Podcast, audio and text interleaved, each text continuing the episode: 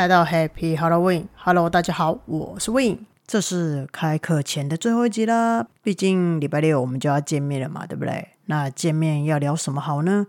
这样像不像在见网友？希望你们没有觉得我本人跟网络差太多。这什么烂重点啊！笑死！应该是要让你们就是来上课的这些人啊，或来上课这些朋友，应该让你们在专业上有好收获吧？跟长相应该没关系吧？我会啦会啦，我觉得呢。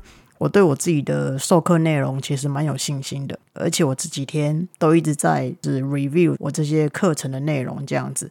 但授课方式呢，嗯，我可能不能把话讲这么满，毕竟我可能跟某些就是台湾的教授啊或老师啊的那样子的教学有点不太一样。这样，那我会比较希望是说，诶，台下的朋友嘛，或者是说学员们啊，能够跟我多互动，这样，比如说。哎，你有任何问题就可以立刻提出来，或者是说可能听到某个段落的时候，你觉得可以发问的，可以问出来这样。那或者是说当下把你们的主要观念就是跟我分享。那我觉得这样子的互动其实是可以让大家可以学到更多东西的。那意思是说，就是台上台下多有往来啦。那这个是我比较喜欢的、比较友好的授课方式。当然啦，这个方式我也不是说哦，有一天我睡醒就突然这样想到，就想这样教，也不是哈。这个方式呢，是我从纽约设计学院学到的。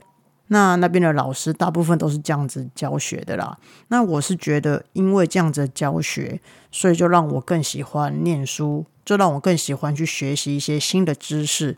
那这也让我觉得比较好玩，就是。已经觉得说以前上课就是睡觉，或者说下棋，或者说跟朋友聊天，反正以前上课就不会好好上课。可是后来我发现了这样子的授课方式之后，我觉得我上课比较容易专心，而且它会比较让我去动我的头脑，去想说，诶，为什么这个东西要是这样子讲述出来的？那像我之前在纽约上课那个哲学老师。哲学课嘛，那大家一听就知道很无聊。哲学要讲什么？阿里士多德啊、黑格尔啊、尼采，对不对？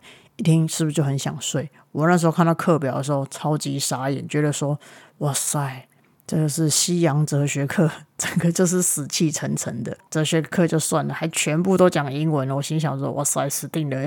那怎么办？这样？那但是那个老师呢，我就遇到他之后，我整个对哲学课改观，你知道吗？”那个老师上课呢，在课堂教学的方式，就是让我们自己学员们去脑力激荡。意思是说，就是当他提到某一位哲学家的观点的时候，他呢就会希望我们能够每一个都发言。当然，他不会强迫我们啦。就是如果你想讲的话，他就会很尊重你，然后让你站起来讲，或者说让你坐着讲，随便都可以。那他就希望我们能够讲出对这个观点的看法，或者是说你也可以反驳这个观点。那他会用那种很有兴趣的眼神看着你，诶，你为什么会反驳这个观点？他就很想了解你怎么想的，你怎么看的。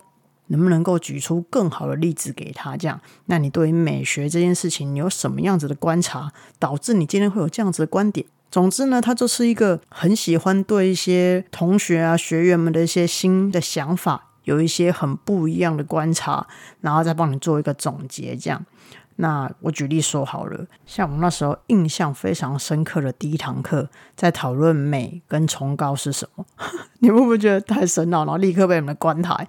好了。我举例比较平易近人的话题好了，嗯，当你看到你的另外一半的时候，你觉得他美，或者说你觉得他很帅，那到底是他本人真的美，还是因为你的心美，所以看什么都美？是不是这样子比喻？是不是大家很好懂？那意思是说，就是他会让你去讨论，哎，什么是唯物论者？那什么是呃唯心主义者？那你去发表出你的想法跟看法。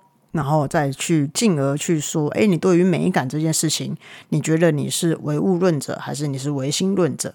那当然了，像刚刚那个举例，比如说，哎，你觉得你的另外一半到底是本人好看，还是呃，因为他真的好看？那坦白说，如果你求生欲强一点的话，你一定要回答，当然是你本人好看啊，不然你就会发生爱情革命，对不对？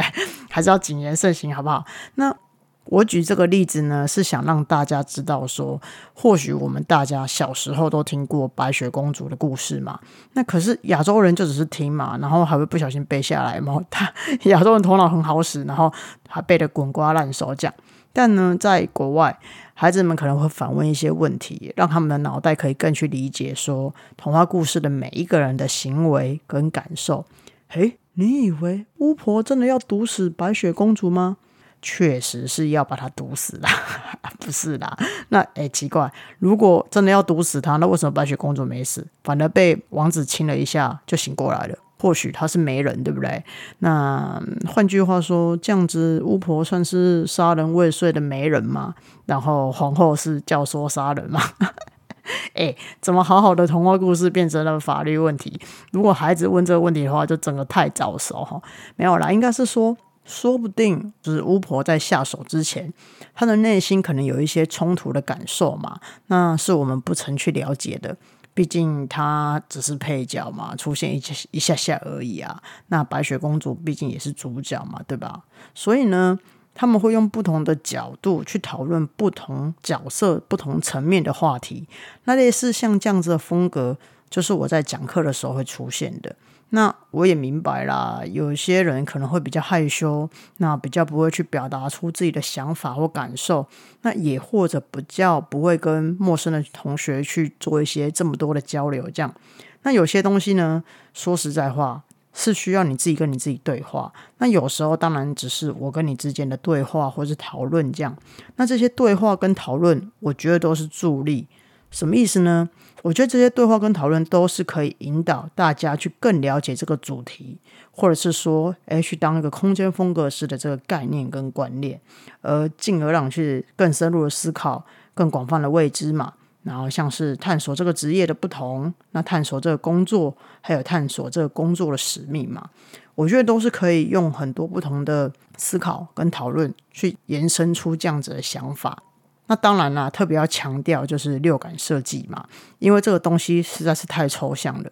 那当然，如果做过的人一定会懂，所以基本上是我的客户的都会懂。那可是很多人呢，都还没有接触过六感测试嘛，那甚至大家也都很少听过，或者呢，也可以说大部分的人都是第一次听到六感设计，所以呢，就会更疑惑，哎。到底要怎么样把这个嗅觉啊、听觉、味觉、触觉、视觉跟感觉放到空间里面去？那这种技术跟空间的结合，其实是真的是一个蛮新的概念呐。然后再加上，我觉得感觉啊、感受这个东西，它其实是非常非常抽象的。怎么说嘞？我随便举例好了。你闻到这个精油的气味，比方说是柑橘好了，你可能会觉得哎，神清气爽的。可是呢？当这个气味如果出现在不同空间的时候，你可能会有不同的感受。假设说这个柑橘这个气味，它现在出现在房间的时候，你可能不一定可以接受。为什么？因为柑橘这气味代表神清气爽嘛。那或者是说你在睡前，哎，闻到这个气味，它不一定可以让你更放松嘛，对不对？因为这个气味可能对某些人来说。除了代表神清气爽之外，也代表起床、唤醒、美好的清晨，或是说是太阳的能量，这种对吧？那你都要睡前呢，闻到这个柑橘这种太阳能量，哎，你不会想打哈吗？那换句话说好了，我们可能不喜欢某个气味，有可能是因为它出现在错的空间里面哦。比如说像刚刚那个柑橘的味道好了。它就是出现了在错的空间嘛，对吧？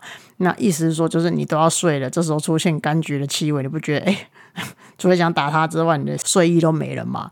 那或许因为这股柑橘的气味代表着刚刚说的嘛，就是可能是清醒啊，唤醒你这样，然后可以让人脑袋哎突然之间更有力量这样。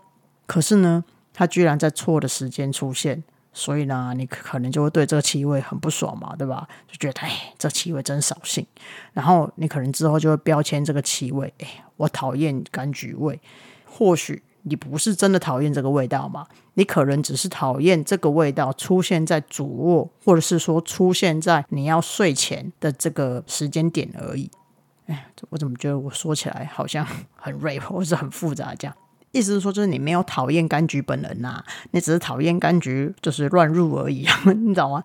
所以有时候呢，人就这样子嘛，一开始可能不晓得哦，原来嗅觉在不同的空间里面会带给我们不同的感受，或者是说我们的身体会有不同的反应。然后呢，人又是一个感受很多元的动物嘛，那柑橘的气味可能会带给你的感受，或带给其他人的感受，不一定完全都一模一样嘛。所以呢，才会需要透过很多嗅觉与空间的测试，去了解自己在什么样子的空间下，那搭配什么样子的气味跟味道，会让你自己更放松嘛。诶，或许柑橘这个气味，如果出现在厨房，诶，或者出现在厕所。你可能就很可以接受嘛，对吧？那并不并不是每一个人都一样啊，说不定你先生可能认为柑橘出现在仓库，他可很可以接受啊，对不对？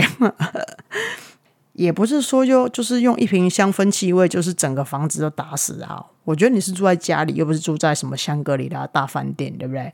那你看那些著名的大饭店啊，知名的酒店，他们就是有自己的品牌气味嘛。那你走到 everywhere 就是这个味道，你走到大厅也是这个味道，你走到电梯，你走到房间都是这个味道。那为什么它都是一样的味道呢？因为它懒惰啊，不是啊，因为它气味存在目的就不是要让你放松啊，它的目的就是要让你记得这个品牌的印象，记得这个品牌的气味，以后呢，你闻到这个气味。哎，自然而然就会联想到这个品牌嘛，所以呢，视觉呢都可以替品牌加分的，嗅觉当然也可以啊，它可以强化我们对这个空间啊、这个品牌的印象。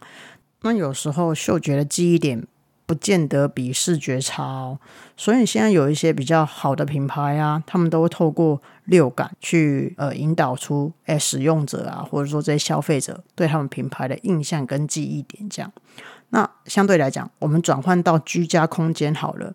那既然是你的家，也不是什么某某连锁饭店啊，或某某连锁酒店这样。那嗅觉主要存在的目的性，当然就不是记得品牌了。你要记得什么品牌？对，当然是要让你居家空间使用者，就是你自己嘛，在不同的空间都可以有自己喜欢的、放松的、疗愈的，或是功能性的味道出现在不同的空间里面嘛。那最起码，当你觉得说，哎，这个气味闻起来很提神的时候，它不会乱入在主卧吧？它可能更适合出现在书房。那所以才说六感设计呢，它应该是要通过更多的测试跟使用者的体验所得出来的结果。那并不像说是一个数学统计学啊，或者说像是固定式的填鸭式的概念去配套。那当然啦。有些人会说：“哎，北欧风适合什么样子的气味？工业风适合什么样的气味？”我觉得这些可以经由一些，比如说呃，精油专家或香氛专家去推荐。但是主要呢，还是要看空间使用者觉得在这个空间里面，在这个风格下面闻到这个气味，到底能不能够让你有一个不一样或是放松的感觉嘛？那如果假设你在你自己的空间里面闻到这个气味，反而觉得更紧张、更疲劳，哎。就让香氛对空间造成一个负面的或是扣分的感觉嘛，对吧？我觉得呢，这个是跟室内设计师跟软装师最不一样的地方，所以我才会一直强调说，哎，六感设计其实是空间风格师的关键技术。这样，那要怎么样操作好六感设计呢？或者是说，要如何成为一个好的空间风格师呢？哎，这种更深入的问题，当然是要等到八月五号的课程。当天的时候我再说，哎，你们以为我现在说吗？啊，等下我要先讲一个话题。你们有些人呢报了名，但是呢不线上汇款是怎样？要等我让我现场收费是吗？啊，我现场不收费哦。所以呢，如果有一些忘记缴费的人，赶快去缴费。那缴费的方式呢，就会在你报名成功之后，你应该会从你的 email 里面收收到一封汇款的信件资料。那为什么我现场不收费用呢？基本上我是一个数学点钱白痴，就是呢，我会数钱数，哎，手残有没有算错？常常呢，那个少算了一百块，然后少算了一千块这样子。那也很长，就是第一次算的数字跟第二次算的数字都不一样哦。所以我超讨厌点钱的，因为我不管算几次，哎，几次的数字。都不一样哎，是不是闹鬼了？好可怕哦！是不是七月快来了？自己有点紧张一下。哎呀，我也不知道为什么这样啊。反正据我妹说，我从小就是数学跟算钱的白痴，就这样。那有一次我还问她说：“哎，好紧张哦，一百减四十等于多少？”然后最后我还非常自信的拿了五十五块给她。我妹就说没救。所以呢。大家有来报名，我觉得很棒，但也要记得去汇款，好不好？要不然你就会看到我我在那算钱嘛，算了两个小时、三个小时，这样子你们就没时间听课嘛，对不对？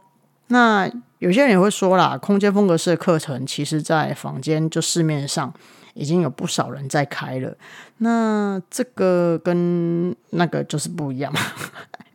哎，我现在讲话这么懒惰就是了，是不是？整个都是 不想说了啊，就是。我讲的课程跟什么其他学院讲的就是不一样嘛？那有什么差别呢？我觉得你就来听听看，你就知道了。这样子还不是跟刚刚一样，有讲跟没讲一样？没有啦，因为这市面上有一些课，他可能在讲空间风格师，但是他的内容很有可能就等于室内设计师嘛，或者是说他可能在讲空间风格师的时候，他并没有讲到六感设计嘛，对吧？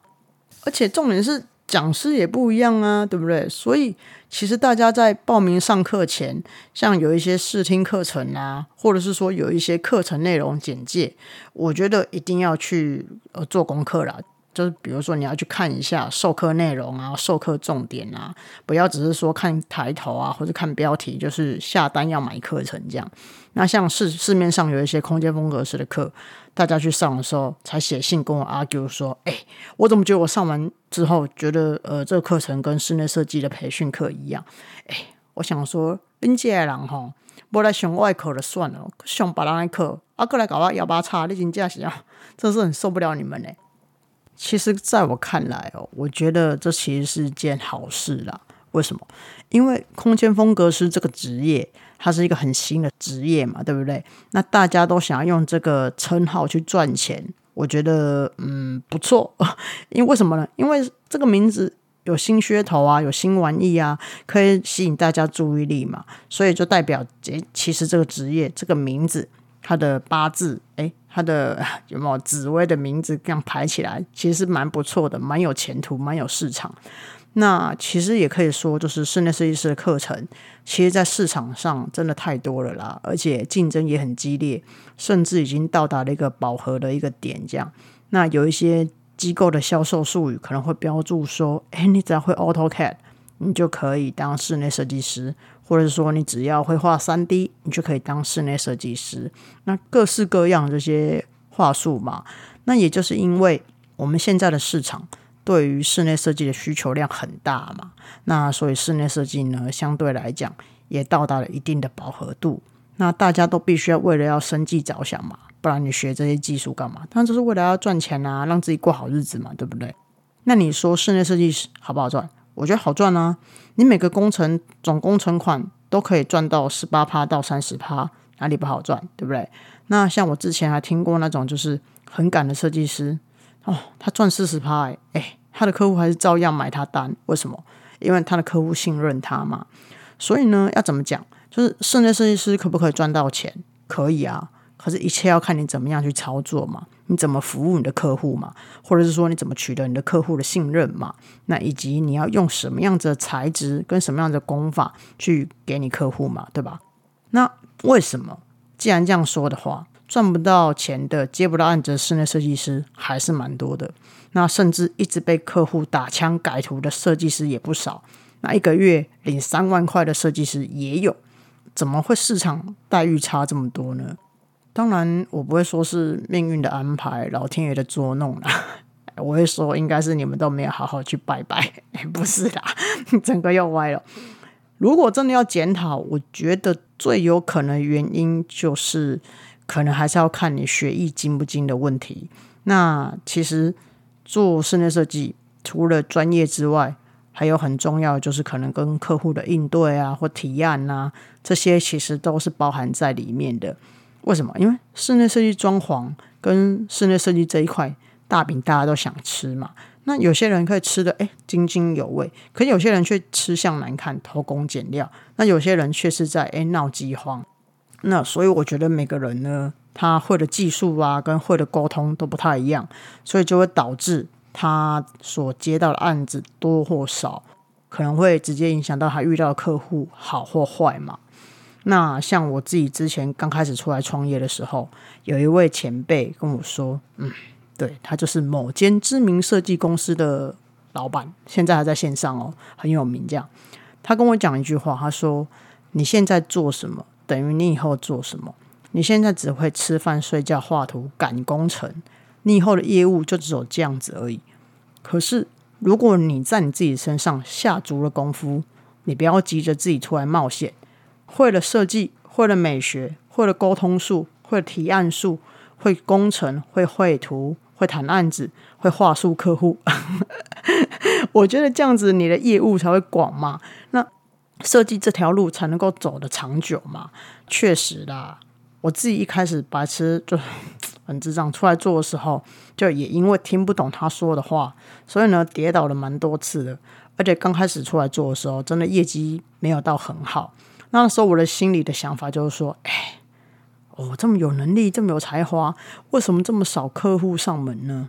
然后反观我以前另外一位同事，他也自己出来做，可是他没有很有才华，也没有很会设计，甚至呢美感还很差。可是为什么他有接不完的案子，然后他也可以赚到蛮多钱的？所以呢，一开始创业的时候，我自己就走过了一条就是很愤愤不平的埋怨之路啦。那后来，哎，有一天夜深人静的时候。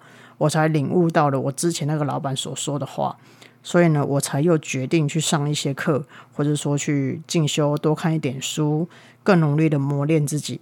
那差不多约莫过了半年、一年后，才慢慢的走出自己的一条路。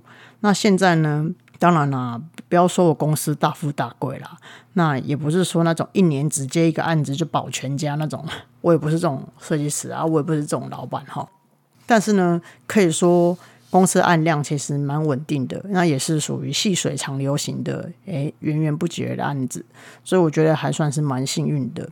那相对来讲呢，现在也对我来说是一个另外一个人性的考验嘛，就是要告诉我说，很多东西、很多案子都要量力而为，不要贪心。这样，那做呢，还是要做开心最重要嘛。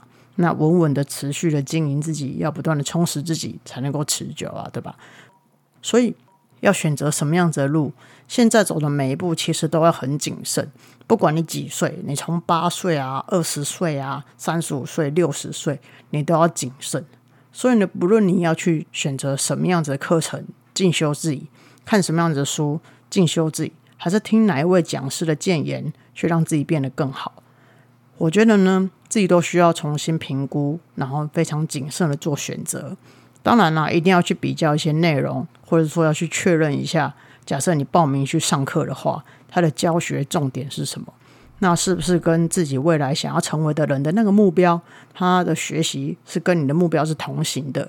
如果你选择的课程跟你想学习的内容，跟你未来想要成为的人是两个不同的方向，那当然除了你会浪费你自己的时间之外，你也会产生和自己未来的目标冲突的行为嘛，对吧？比如说。你可能想要成为一个可以快乐做设计的人，可是你却去上了一堂如何观看室内设计市场的 GDB，那 这样子不就是跟你想要的差的差不多三千六百五十公里，对吧？所以呢，大家还是要先搞清楚自己想要的，然后再去行动。如果不清楚自己想要的结果也没关系，我觉得就是在行动的时候。保持着，哎，我先来多尝试、多听、多看看，就当做是一个参考。那么就保持着这样子参考的心态去尝试新的领域、新的课程。那我觉得这样也很棒。总之呢，就是要强调，大家还是要很有自我意识的去经验自己所走的每一步路、每一个人生阶段，不要盲目的跟风啊，或者呢云亦云这样。这样很呆呢，哎，我不是说你们呆啦，只是我说这个行为很呆。好，越描越黑，好，好啦，今天谢谢大家收听啦，祝大家都可以找到自己想要的未来。好喽，你们可以关掉了，我们下次见了，拜拜。